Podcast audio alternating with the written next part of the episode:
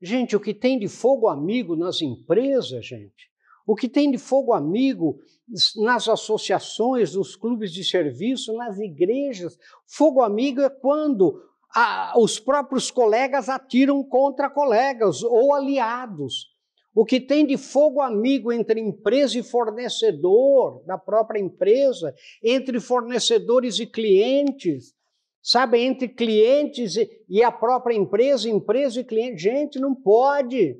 Não pode ter fogo amigo, por isso que a gente tem que ter códigos de ética, códigos de compliance que evitem, que circundem a única maneira de você evitar o fogo amigo é através do diálogo franco, através de uma discussão clara, através da lealdade discutida.